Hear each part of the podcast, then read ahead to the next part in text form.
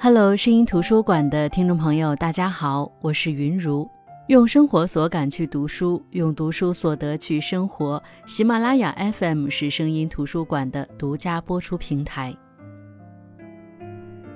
你看过之前的热播剧《人世间》吗？你有为里面的人物共情过吗？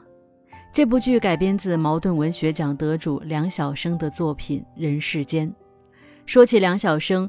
他的作品大都在书写时代，他笔下的人物大都有某种和时代紧紧捆绑在一起的宿命感，比如那本《人世间》，又比如本期声音图书馆要分享的这本书《觉醒》。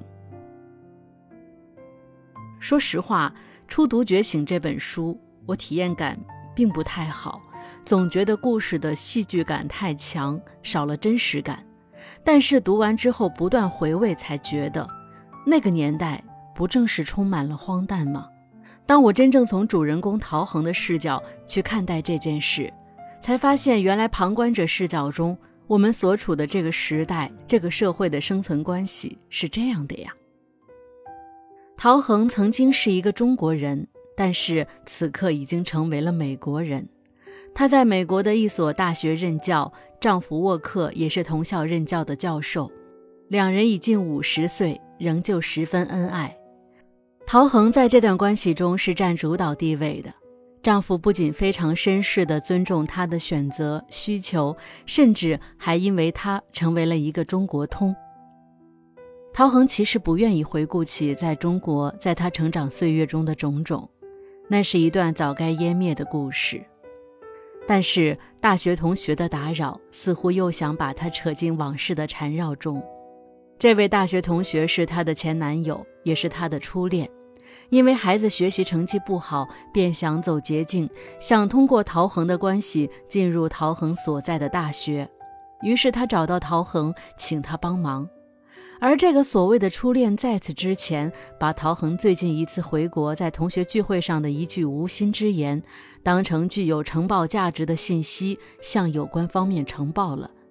聚会上的同学为了自保，人人撇清关系。陶恒也是通过多方打听，才知道是谁害了他。结果他还像个没事人一样来请陶恒帮忙。沃克不同意，认为这是原则问题。陶恒则深知这是中国式关系的普遍现象。如果他拒绝，调子高、忘了本、没什么能力、装什么美国人，这些话会很快的传遍曾经的同学圈。其实这个时候的陶恒根本没必要在乎这些，反正那些已经是过去了，他们已经没有什么交集了。事实上，陶恒也不想管这件事儿。但最终的决定让他知道，他骨子里中国文化的影响从未消散，又或者说过去的事儿从未过去。最后虽然事情办成了，但那位同学又瞧不上陶恒所在的大学，决定不去了。虽然很可恶，但陶恒也没再说什么，只是因为这一件事。陶恒内心深处拼命压制的另外一件童年往事浮现在脑海，越压制越清晰。此前他查出得了癌症，知道自己时日无多，于是那件往事就再也压制不住了。她决定回国与往事和解，丈夫也一同前往。成为了美国人以后，她还是喜欢把去中国当作是回国。即使那片土地上已经没有他们的痕迹，陶恒的父母还未离世之前，他回国的欲望是有的。但父母相继离去之后，他与中国的联系好像突然间被切断，那里不再有他魂牵梦绕的人，也没有必须要回去的必要。丈夫沃克很喜欢中国，喜欢中国的文化，喜欢中国的美食，喜欢去到中国。在此之前，陶恒甚至没有告诉丈夫，究竟是一件什么样的往事。那往事发生在一九七五年，陶恒十三岁。那一年，他父母已经被劳改了八年了，这一次又被遣送到陶恒母亲的家乡风雷村。从五六岁开始，陶恒就一直目睹着父母所遭受的凌辱，也见惯了人间种种悲惨和冷酷。那些人看到陶恒的父母归来，知道他们是被批斗的对象，村子里的人就把陶恒外祖父的坟墓给挖开，把尸骨砸碎，丢进粪坑，然后就开始了一场对陶恒父母的批判会。这一切。仅仅因为陶恒的外祖父是村子里最后的举人，因为陶恒的父母是知识分子，是被批斗的对象，哪怕村里唯一的小学和中学都是外祖父变卖家产创建的，哪怕外祖父早已去世。批斗会上，那个革委会的委员说，外祖父是假善人，之所以今天掘墓，就是要掘给他们看的。那个人也姓陶。说起来，和陶恒祖上是一家人。陶恒只记得他的脸上有一个紫色的痣。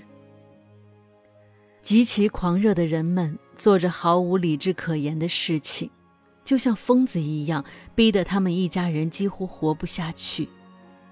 陶恒想，世界上不可能有一件事是永远不会结束的。自己才十三岁。他一定要熬到那些家伙反过来低头认罪的那一天。等陶恒被命令去上学接受无产阶级教育的时候，陶恒才发现，那个脸上有紫色痣的人是他的班主任兼语文老师。陶恒虽然没有上过学，但他的父母从来没有放弃让他学知识的机会。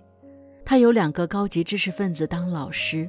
他早已将初三的内容都学会了，可是这一切学校并不知道，就让他从初一开始读。陶恒理所当然地成了第一名。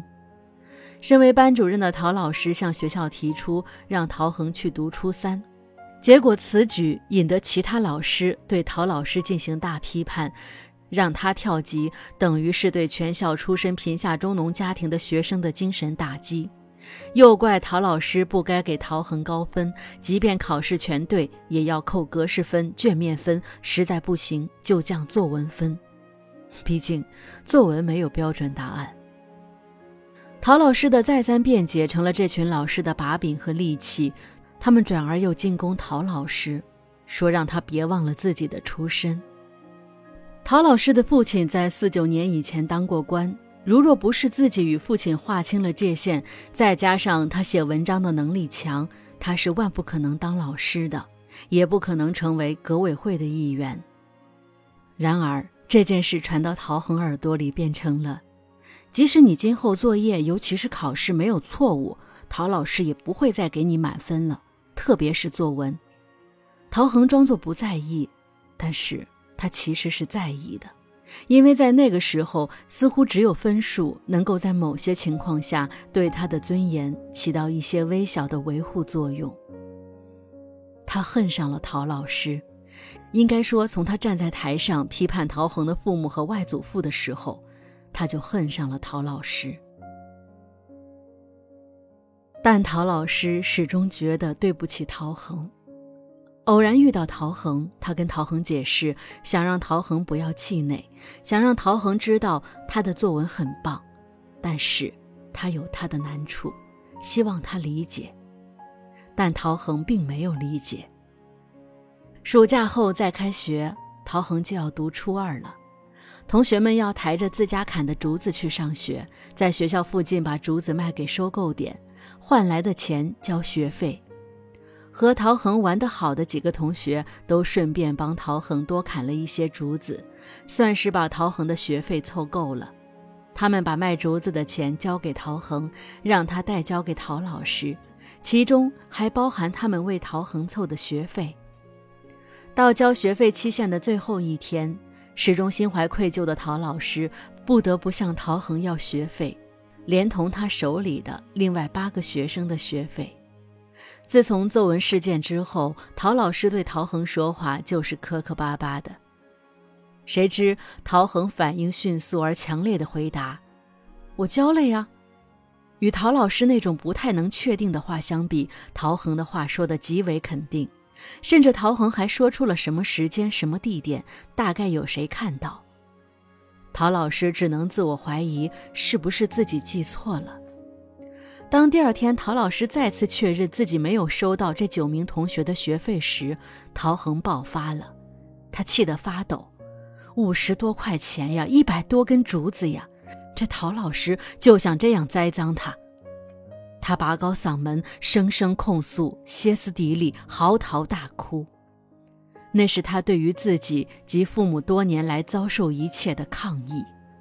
陶老师百口莫辩，一瞬间，似乎所有人都站在了陶恒的这边，因为陶恒的哭诉太具真情实感。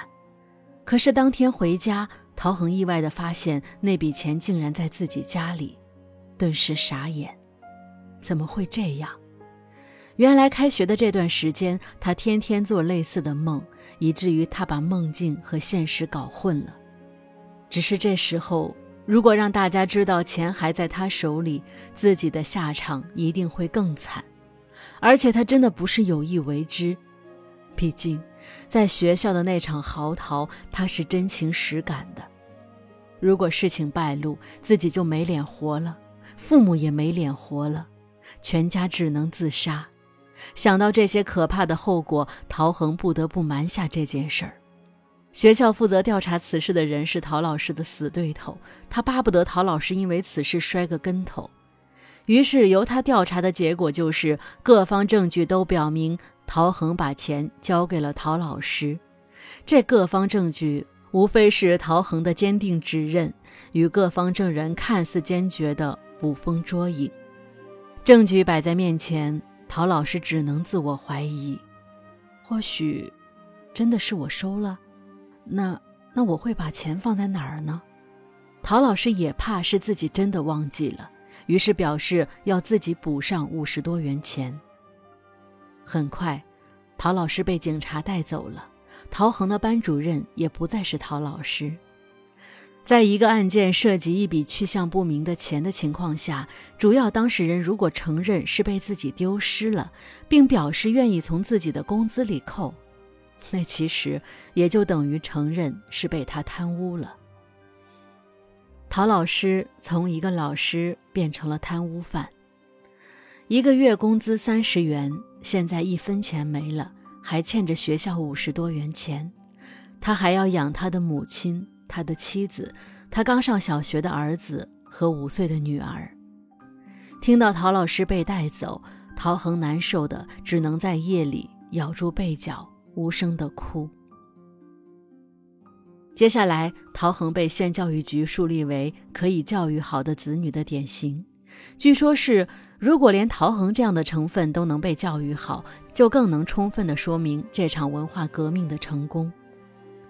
自那以后，他成了典型人物，到处做报告。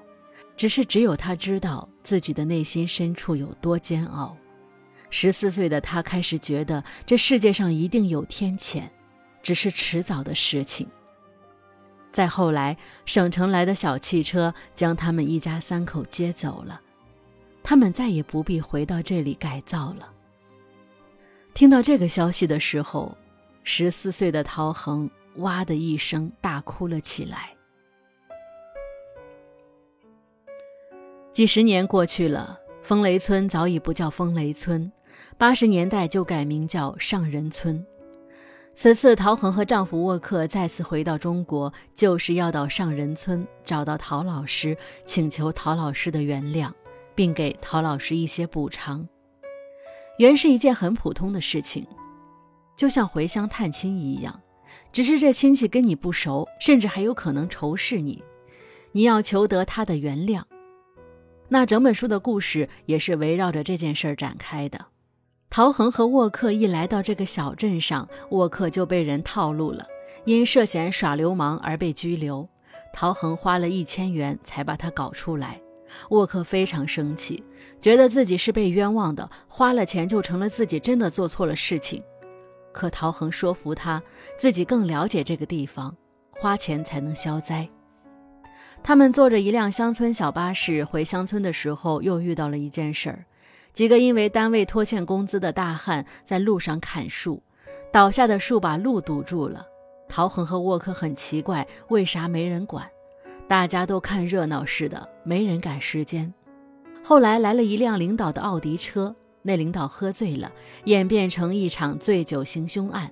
这时候大家才七手八脚的开路的开路，送医院的送医院。他们都有疑问：早这样做不就不会这样了吗？但这就是中国式处理问题的方式呀。而正是在这辆乡村特有的巴士上，他们遇到了一个农民王福志。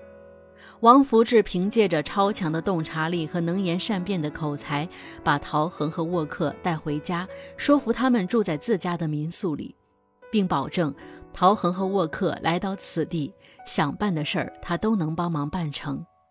王福志是个农民，但是又不是一个普通的农民。他给陶恒的名片上写着。收人钱财，替人消灾，说到做到，诚信第一，为社会和谐有一份热，发一份光。说白了，他是一个深谙中国办事之道、精通中国式关系的能人。王福志的老婆是一个保姆，但是是在北京的一个大官家里当保姆，回乡探亲，上面打个招呼还能受到特殊照顾的那种。王福志的小姨子是镇上派出所的。凭借着这层关系，十里八乡邻里之间，谁家有个难事儿，王福志总能周旋。日子久了，王福志也觉得自己是一个有办事能力的人，于是他也就靠这个挣钱。谁家有什么难事儿，有什么情况要打听，他可以帮着疏通疏通门路，联络一下，费费嘴，跑跑腿，多少收一点服务费。于是他敢拦下陶恒的事情。起初，陶恒也不觉得这件事情难办，他本来是打算直接去上人村，直接找陶老师的，但是被王福志拦了下来。陶恒听了王福志的劝说，转念一想，也是，去上人村无亲无故的，晚上住在哪里？万一陶老师或者他的后人见到他，如同见到仇人一般，该怎么办？于是他们就真的住进王福志家新盖的两层楼的小院里。那接下来，陶恒和沃克要办的事情会遇到哪些问题呢？是否会圆满解决呢？我是云如声音图书馆，我们下期继续。